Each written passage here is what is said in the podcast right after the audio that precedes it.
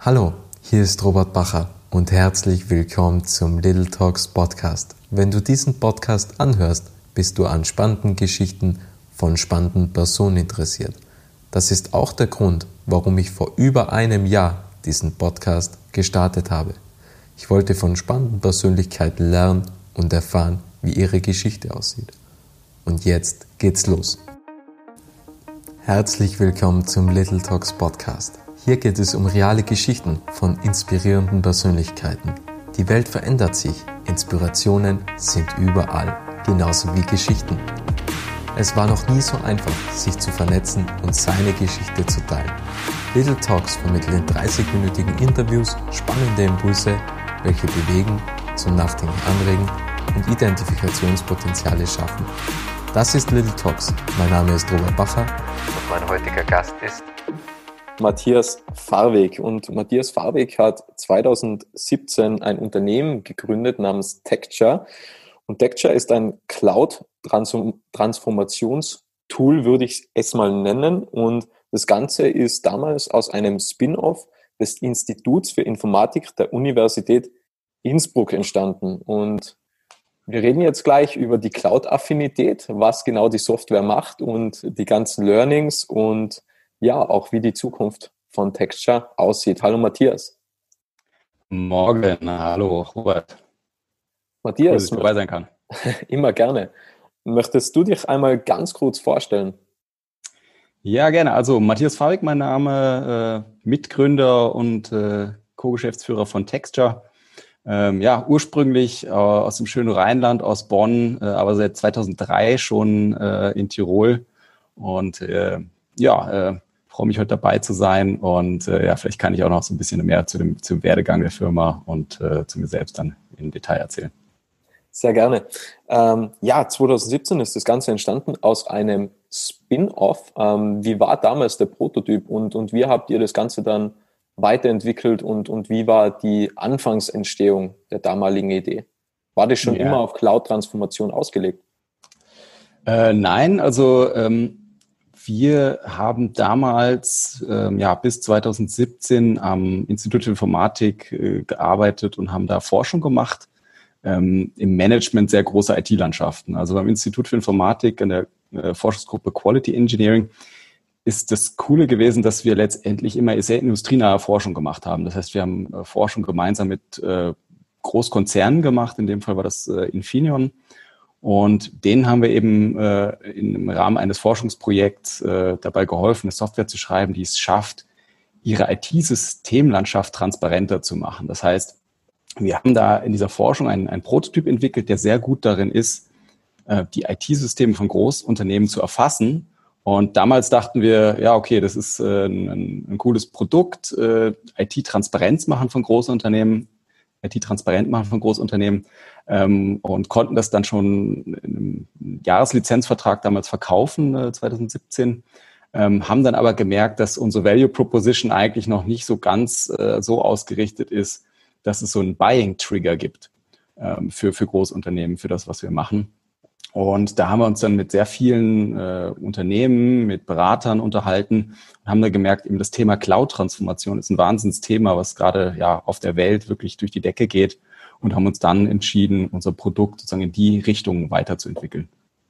Und wie waren damals dann die, die, die ersten Schritte, wo ihr gewusst habt, da gibt es ein Potenzial, da können wir was verwirklichen, ähm, fragt man da irgendwie nochmals genauer nach bei der Zielgruppe, wie können wir euch am besten unterstützen und baut dann so das Produkt auf oder baut man zuerst das Produkt und fragt dann nach, was ja dann wieder mit sehr zeitintensiven Feedback teilweise verbunden ist. Also wie habt ihr damals das Angebot evaluiert? Ja.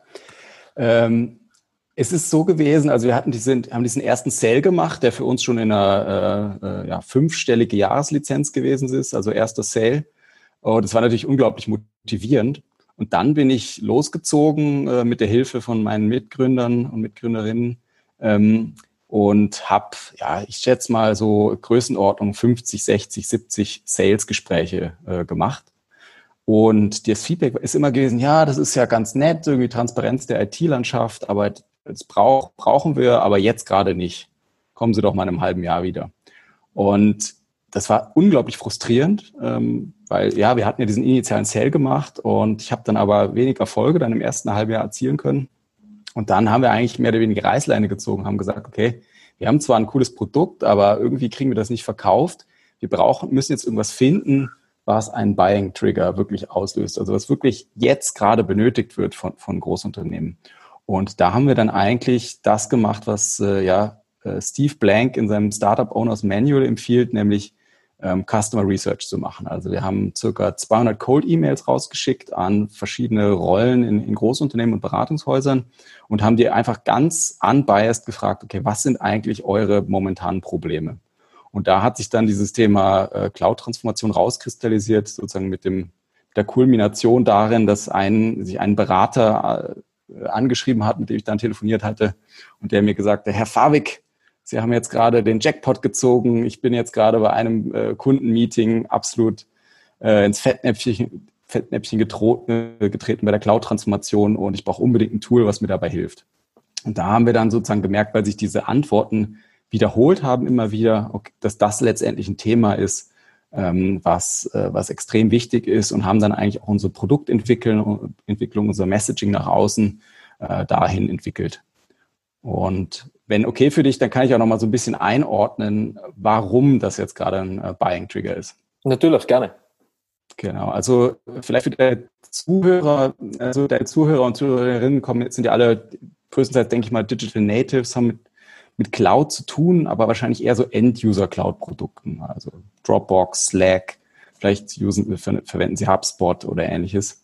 Das ist sozusagen nur die Spitze des Eisbergs der Cloud-Transformation. Das sind sozusagen diese, diese Tools, wo äh, kleine Unternehmen, End-User schnell äh, äh, einsteigen äh, und die Cloud nutzen. Aber was eigentlich im Großen passiert, ist, dass wirklich Großkonzerne gerade ihre gesamte IT-Systemlandschaft, die aus Tausenden, aber Tausenden Servern und Datenbanken besteht, in die Cloud verlagern.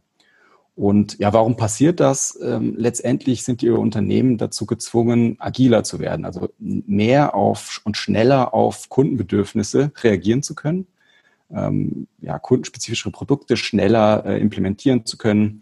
Und die Unternehmen haben auch Angst letztendlich von, ja, von, äh, von zum Beispiel im, Banking-Bereich von äh, Fintechs überholt zu werden, also dass sozusagen Marktanteile abgenommen werden. Und aus dem Grund verlagern die Unternehmen jetzt gerade ihre IT-Systemlandschaften zu Google, zu Amazon, ähm, äh, zu äh, äh, Microsoft und so weiter, um eben schneller agieren zu können. Und ja, unsere Plattform hilft letztendlich dabei, diese Transformation äh, kostengünstiger, sicherer ähm, und risikoärmer zu machen. Ähm, genau. Und ähm, ja, letztendlich ist das etwas, wo jetzt gerade, um das von der Größenordnung einzuordnen, allein im Beratungskontext weltweit sogar so 150 Milliarden Umsatz gemacht werden. Also nur bei dieser Beratung rund um die Cloud-Transformation. Und alle Unternehmen suchen jetzt eigentlich ziemlich äh, händeringend danach äh, Lösungen zu finden, um, um diese Transformation effizienter zu machen. Und wie viele Mitbewerber gibt es da in eurem Bereich? Wart ihr da so ziemlich bei den ersten dabei oder wie kann man sich das vorstellen?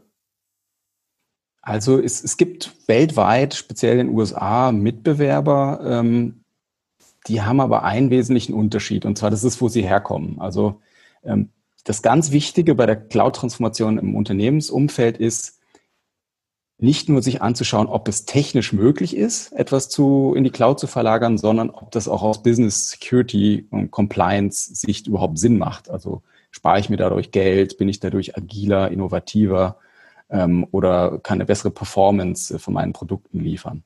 Und die Tools, die es sonst so gibt in dem Bereich, die schauen sich immer nur die technischen Aspekte an. Also ist das eigentlich möglich? Und unsere Plattform macht das eigentlich ganzheitlich und ist deswegen auch für Unternehmen einfach ein strategisches Tool. Das heißt, wir können jetzt äh, nicht nur auf der technischen Ebene unsere Plattform verkaufen, sondern wirklich äh, ja letztendlich Richtung CIO auf einer strategischen Ebene das, das Produkt platzieren um dem, dem oder der Entscheiderin dann zeigen zu können, was die richtigen Transformationsentscheidungen sind.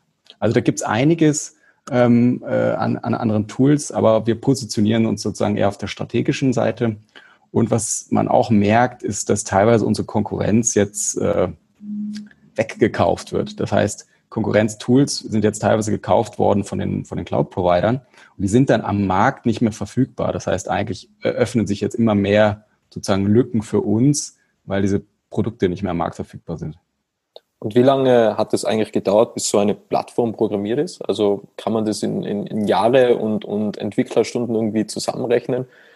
Und also in Entwicklerstunden kann, was, ja. da hat es ja sicher am Anfang Bugs gegeben, oder? Ähm, also und dann geht es ja um sehr viel Geld und irgendwie ist die Software dann fehlerhaft. Also das sind wahrscheinlich schon die, die ersten Hürden, was es da gibt, wahrscheinlich in der Ausrollphase. Ja, also ich habe es jetzt nicht mehr genau im Kopf, aber ich schätze mal so, die ersten Zeilen Code sind im Rahmen der Forschung schon 2012, 2013, also vor sieben Jahren ungefähr, äh, geschrieben worden. Das ist dann ja noch in der Forschung immer weiterentwickelt worden, bis wir eigentlich bei der Gründung 2017 schon einen äh, eine, eine relativ reife Plattform gehabt haben. Die war jetzt aber noch nicht auf das Thema Cloud-Transformation spezialisiert. Ähm, was für uns ein Erfolg extrem wichtig gewesen ist, dass wir ja an der Uni eigentlich einen sehr guten Draht hatten zu äh, dazu Kollegen und Kolleginnen im Softwareentwicklungsbereich zu finden, die einfach extrem gut sind. Das heißt, unser Team ist unfassbar gut und ja, jetzt sind wir 16 Leute und ähm, ja, unsere Schlagkraft, würde ich sagen, ist, ist viel höher, als jetzt die Zahl vermuten lässt, weil das Team einfach so unfassbar gut ist und das spiegelt sich natürlich dann in der Qualität der Software wieder. Und wie findet ihr eigentlich jetzt noch weiterhin die passenden Leute? Weil das ist ja schon irgendwie ein Thema in Tirol. Ja, das ist, wir haben Berge, wir haben viel Natur, aber ist es das, was sich Mitarbeiter erwarten, wenn sie zu euch kommen? Weil, was ich immer im Gespräch mitbekomme, die besten Programmierer kommen jetzt nicht unbedingt aus Innsbruck, die kommen überall auf der Welt mehr oder weniger zum Vorschein. Und, und wie macht ihr das? Also wie ist das Hiring bei euch? Ja, traditionell ist es bei uns eigentlich äh, unser eigenes Netzwerk gewesen. Ähm, ich bin ja auch relativ aktiv gewesen mit, mit verschiedenen ähm, ja, Events äh, in Tirol, also das Web in Speck als eines, als sozusagen als Plattform für ähm, ja, Softwareentwickler und Designer. Ähm, sozusagen, da haben wir eine gewisse Sichtbarkeit immer gehabt, dann über die Uni auch eine gewisse Sichtbarkeit gehabt. Und jetzt natürlich als eins von ähm, nicht so vielen äh, Technologie-Startups äh, in Tirol haben wir natürlich auch eine gewisse Sichtbarkeit. Ähm, ansonsten ist es aber so, dass wir uns schon jetzt auch im Kontext von Corona natürlich weiterentwickeln als, als virtuelle äh, Organisation. Das heißt, wir haben jetzt äh, äh, Mitarbeiter in äh, Vorarlberg, in Wien und auch in Frankfurt. Das heißt, ähm, ja, wir entwickeln uns da weiter. Es ist klar, dass äh, die Softwareentwicklung sozusagen das Headquarter in Innsbruck bleiben wird.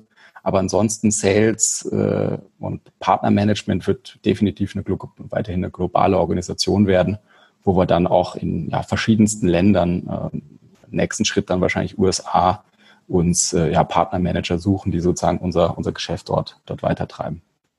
Und was ist die Vision von Texture? An was arbeiten die ganzen Programmierer? Also was, was wollt ihr erreichen? Ja, also wir wollen im nächsten Jahr Marktführer im Bereich äh, Toolings im Kontext von Cloud-Transformation werden, weltweit. Und ähm, dazu vielleicht noch so ein bisschen der Kontext, ähm, wie wir das schaffen wollen. Das heißt, unser Geschäftsmodell ist so aufgebaut, dass wir hauptsächlich über Partner unser Produkt äh, vertreiben. Das heißt, große Beratungsunternehmen, äh, weltweit agierende Beratungsunternehmen setzen unser Produkt in der Cloud-Transformation ein. Und äh, das wird jetzt schon äh, bei äh, Transformationsprojekten in Brasilien, Nordamerika, Japan und in ja, verschiedensten europäischen Ländern eingesetzt. Und ja, wir schließen immer mehr Partnerschaften weltweit, um, äh, um sozusagen diese Marktführerschaft dann dadurch zu, zu schaffen, dass wir mit den ja, größten Beratungsunternehmen der Welt Partnerschaften aufbauen, die dann eigentlich in allen großen Transformationsprojekten unsere Software einsetzen. Wie schätzt du eigentlich die Cloud-Affinität in Österreich ein? Ja, es ist leider noch ein bisschen hinterher. Also wenn man es mal sich anschaut, äh, USA ist vielleicht drei, vier Jahre voraus. Äh, Deutschland ist circa zwei Jahre voraus ungefähr und, und, und Österreich ist, ist leider noch ein bisschen hin und, äh, hinterher. Also es ist tatsächlich so, dass wir kein Cloud-Transformationsprojekt äh, momentan in Österreich ähm, begleitet haben, aber dafür schon, schon mehrere in Deutschland, in der Schweiz und dann noch weltweit. Ähm, aber das ändert sich jetzt langsam. Durch, durch Corona zum einen, aber natürlich auch dadurch, dass äh, auch österreichische Konzerne merken, dass sie ja weltweit mithalten müssen und versprechen sich dann natürlich auch immer mehr Competitive Advantage durch die Cloud. Was mich total interessiert ist, wie verhandelt man denn eigentlich mit so Großunternehmen und mit so Konzernen? Denn die Entscheidungen sind ja relativ lang und vor allem, wie baut man das Vertrauen auf? Weil wenn man als Startup hingeht und dann sagt, ja, uns gibt es jetzt bei euch jetzt in eurem Fall seit drei Jahren, das ist jetzt auch noch nicht so lange, ähm, wie baut man da Vertrauen auf, dass der Konzern sagt oder der jeweilige Ansprechpartner sagt, okay, das versuchen wir jetzt einfach weil wenn da Fehlentscheidungen getroffen werden, da geht es ja dann schon um, um relativ große Summen, ähm, da kann ja recht schnell einmal der Job weg sein. Ja, genau. Also das hat bei uns auch verschiedene Phasen gehabt, wie man das, wie das angegangen ist. Also zunächst mal jetzt, äh, wenn wir mit Kunden reden, dann, dann zeichnen wir uns nicht als Startup. Also dieses ähm, diese Betrachtungsweise, die versuchen wir von vornherein eigentlich äh, aus vorzulassen. Wenn man anfängt, wenn man frisch gegründet hat, dann läuft das sowieso nur über persönliches Vertrauen. Das heißt, man redet mit, mit Leuten in, in großen Unternehmen, die lernt man dann kennen und die bauen einfach ein Vertrauen zu einem auf, dass man exekuten kann. Also das, das, dass das, was man erzählt und das, was man verspricht, dann auch Hand und Fuß hat. Und äh, ja, mein, mein Mitgründer äh, Thomas und ich, ähm, ja, ich glaube, wir können das ganz gut auf dieser Ebene äh, uns zu verkaufen, Produkte zu verkaufen äh, und dann dieses Vertrauen aufzubauen. Äh, in dem, Im nächsten Schritt äh, geht es dann natürlich weiter, dass man immer weiter Vertrauen aufbaut, tatsächlich mit vorzeigbaren Resultaten. Also am Anfang geht es oft darum, einfach nur vielleicht äh, ja, Projekte zu machen und dann ja, Referenzen zu haben, ein Netzwerk von Referenzkunden zu haben, die einen dann weiterempfehlen. Ähm, und äh, ja, das, das stärkt dann natürlich diese, äh, dieses Vertrauen.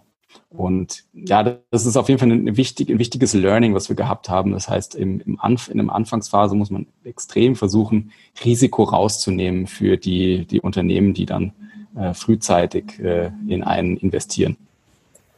Wie wird man als Techniker eigentlich extrovertiert? Weil du bist ja in Salesgesprächen und als Techniker, da denkt man ja oft einmal oder als Programmierer, das ist ja ein mega cooles Produkt und ihr habt ja auch das Feedback bekommen, dass ihr genau jetzt ähm, zum richtigen Moment quasi das richtige Produkt anbietet. Da kann man sich ja recht einmal schnell zurückziehen und glauben, ja, das funktioniert jetzt irgendwie, aber du bist ja doch schon recht extrovertiert und, und jetzt nicht in diesem Techniker-Vokabular. Ähm, wie, wie geht das? Weil oft einmal verliert, verliebt man sich ja so in das eigene Produkt und verliert sich auch in dem eigenen Produkt und vergisst dann quasi alles rundherum und ihr seid ja doch schon sehr kundenspezifisch und wie gesagt, äh, speziell in deinem Fall auch sehr extrovertiert als Techniker. Ja, also zum einen ist es natürlich was, was man lernen kann ähm, und zum anderen ist es was, ähm, wo man vielleicht auch ein bisschen Veranlagung braucht. In meinem Fall hatte ich immer schon so ein bisschen die Veranlagung, also nicht der ganz klassische äh, IT-Nerd zu sein, sondern die Sachen schon aus der praktischen Brille zu betrachten. Eine Schwierigkeit, die es natürlich bei uns nochmal zusätzlich gegeben hat, das ist, dass wir aus der Forschung gekommen sind. In der Forschung ist man noch mehr weiter, noch weiter weg eigentlich von der Realität. Das heißt, man kümmert sich um wirklich ganz spezifische Probleme. Und wenn man dann äh, sozusagen dafür eine Lösung baut, dann merkt man relativ schnell oder vielleicht auch nicht schnell, dass das, was man gebaut hat, äh, ja in der Praxis vielleicht noch keine wirkliche Lösung ist. Das heißt, ähm, das ist ein schmerzhafter Prozess in vielen Fällen. Also da muss man, äh, muss, muss man viel lernen, wie, wie man das, was man dann gebaut hat, äh, ja, so formuliert und eine Value Proposition baut, die letztendlich für die, äh, für die Endkunden und für die Adressaten dann, dann relevant äh, ist. Also gibt es diesen, diesen coolen Spruch aus dem, habe ich letztens mal gehört, aus dem, aus dem Sales-Bereich, dass äh, dieser klassische Fehler, wenn man ein Softwareprodukt hat, nach dem Motto, also der Kunde will, will eine, eine fette Machete kaufen und man, man selbst hat ein Schweizer Messer und zeigt, ja, hier ist, hier ist das kleine Messer, hier ist das Messer von meinem Schweizer Taschenmesser, willst du das nicht kaufen? Dann sagt der Kunde, ja, aber ich will doch eine Machete. Und dann ist die Antwort vom, vom Salesmenschen, ja, und außerdem habe ich noch eine Säge. Und das ist so dieses, dieses Problem eigentlich, was man, was man als äh, ja, IT-Mensch oder Produktmensch oft hat, dass man nicht auf die Anforderungen des Kunden eingeht, sondern sozusagen immer dann nur sagt, ja, okay, ah, und unser Produkt kann außerdem noch Folgendes, obwohl das eigentlich nichts zu tun hat mit dem, was der Kunde eigentlich haben will. Das heißt, ja, it's, it's, it's a journey. Seid ihr mit einem Kundenwunsch mal komplett daneben gelegen, wo ihr geglaubt habt, das braucht der Kunde unbedingt und dann hat sich herausgestellt, das ist das nutz nutzloseste Feature, was man überhaupt in der Software hat? Also im Kleinen äh, passiert das eigentlich relativ regelmäßig, ähm, aber da sind wir eigentlich auch immer besser geworden auf jeden Fall. Also dass wir viel intensiver noch evaluieren, wenn jemand eine Idee hat, ob diese Idee dann auch sozusagen begründet ist durch äh, Partner- oder Kunden-Requirements. Wir haben einmal ähm, ja wirklich viel investiert, also Mann, mehrere Mannmonate in ein, ein Feature und haben dann äh, gemerkt, okay, der Kunde, der, der braucht das eigentlich gar nicht, also dieser, dieser Customer Case ist umgefallen.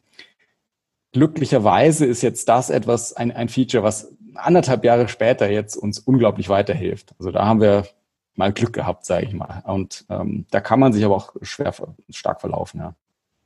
Wie geht man mit den Kundenwünschen um oder mit den Kundenängsten? Weil Cloud ist ja schon ein Thema, aber es ist ja irgendwie viele Großkonzerne oder viele Großunternehmen verwenden das irgendwie als erweitertes Datencenter und eine Cloud ist ja im gewissen Sinne auch mit Kontrollverlust, sage ich jetzt mal, verbunden. Wie geht ihr mit diesen Ängsten und Kundenwünschen um? Hm. Also unser Produkt kommt typischerweise zum Einsatz, wenn der Kunde sich schon grundsätzlich entschieden hat, in die, in die Cloud zu migrieren.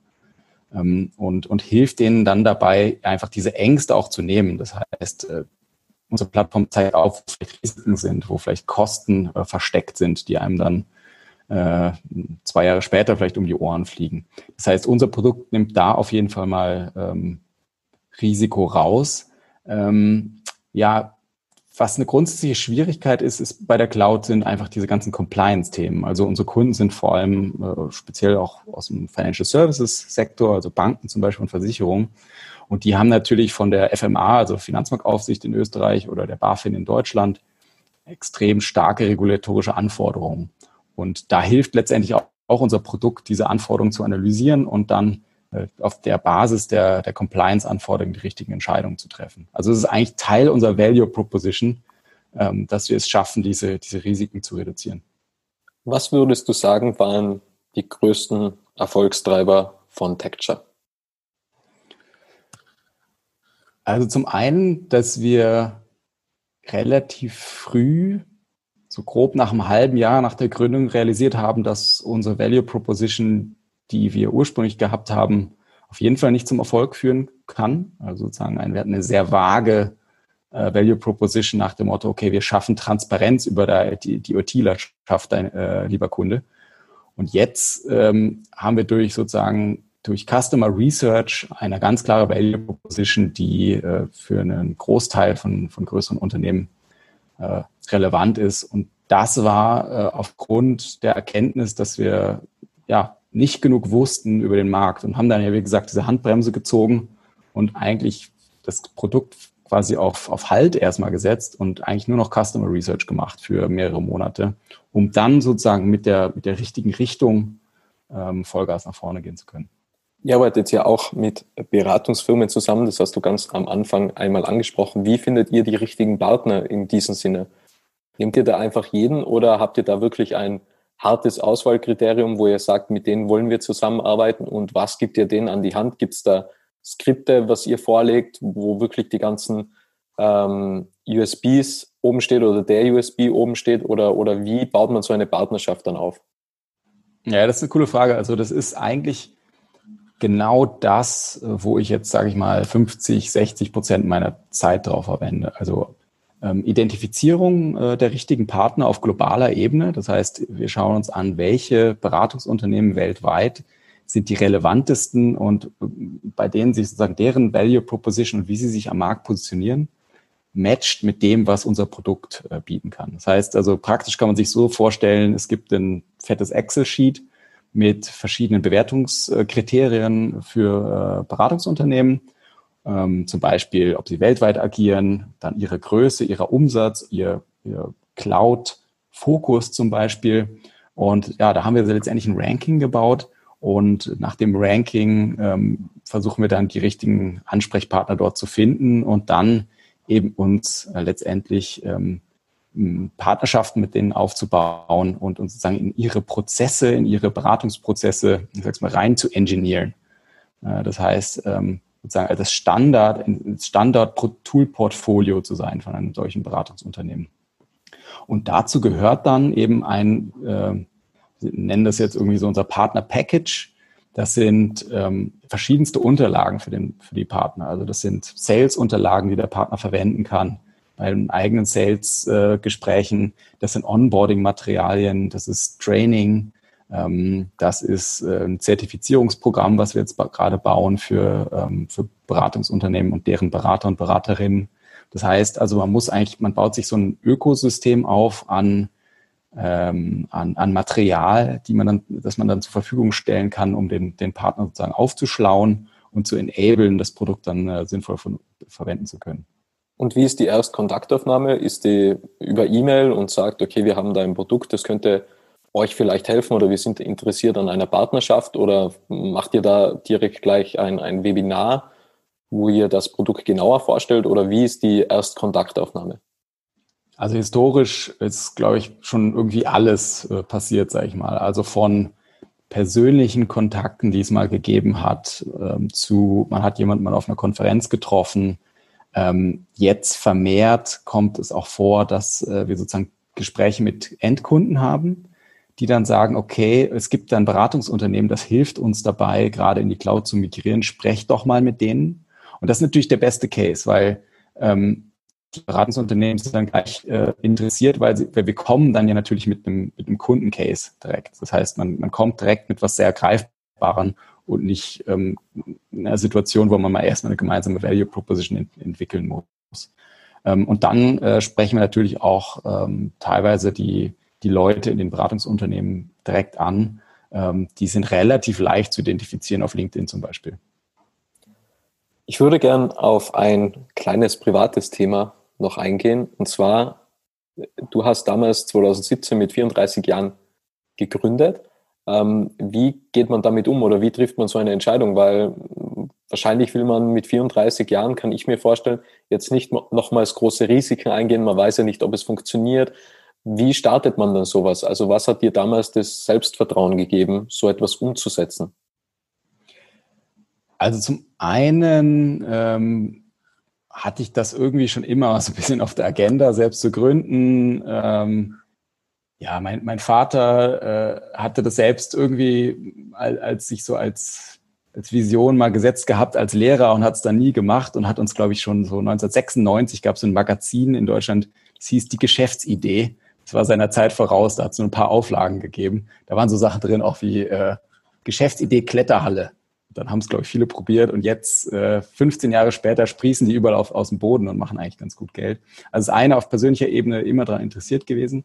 Das zweite ist natürlich, ähm, dass wenn man schon sozusagen äh, Mitgründer und Mitgründerinnen hat, die, mit denen man sich sehr gut versteht und mit denen man auf derselben Wellenlänge ist, wo man sich quasi ähm, auf fast schon auf nonverbaler Ebene äh, versteht, äh, dann gibt es natürlich auch eine gewisse Sicherheit. Ähm, das Zweite ist ähm, auch natürlich mit meinem oder unserem Hintergrund als äh, ja, promovierter Informatiker ist die ist das Risiko finanziell jetzt nicht so hoch, weil wenn es nicht klappt, dann findet man schon relativ einfach einen anderen Job auf jeden Fall. Also das war äh, nie wirklich ein Problem und wir achten natürlich extrem darauf, äh, persönliche finanzielle Risiken nicht einzugehen.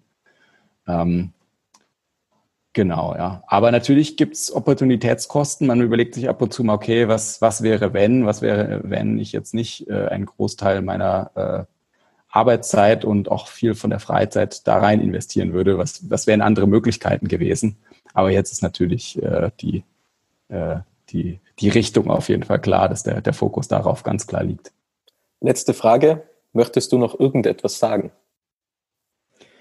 Äh, ja, ähm, ich würde mich freuen, wenn wenn es vielleicht Zuhörer von dir gibt, äh, die vielleicht ein bisschen mehr über Texture erfahren äh, würden, wollen würden, ähm, die vielleicht daran interessiert sind, ein, ja, ein Softwareprodukt auf eine äh, globale Schiene zu bringen, äh, global zu expandieren ähm, sowohl aus der Technik mit technischem Background, aber äh, ja, vielleicht auch aus Sales und Partnermanagement Background. Also würde ich mich freuen, wenn vielleicht Leute äh, auf mich äh, zukommen würden oder sich bei uns melden würden, um, um sich vielleicht mal auszutauschen. Am besten über LinkedIn oder Facebook oder E-Mail? Gerne, gerne über LinkedIn einfach connecten mit mir. Super. Matthias, hat total Spaß gemacht. Vielen Dank für den wertvollen Inhalt und danke an alle, die da draußen zugehört haben. Ja, danke für die Einladung. Schön, dass du den Podcast bis zum Ende angehört hast. Wenn dir diese Folge gefallen hat, kannst du den Podcast gerne abonnieren.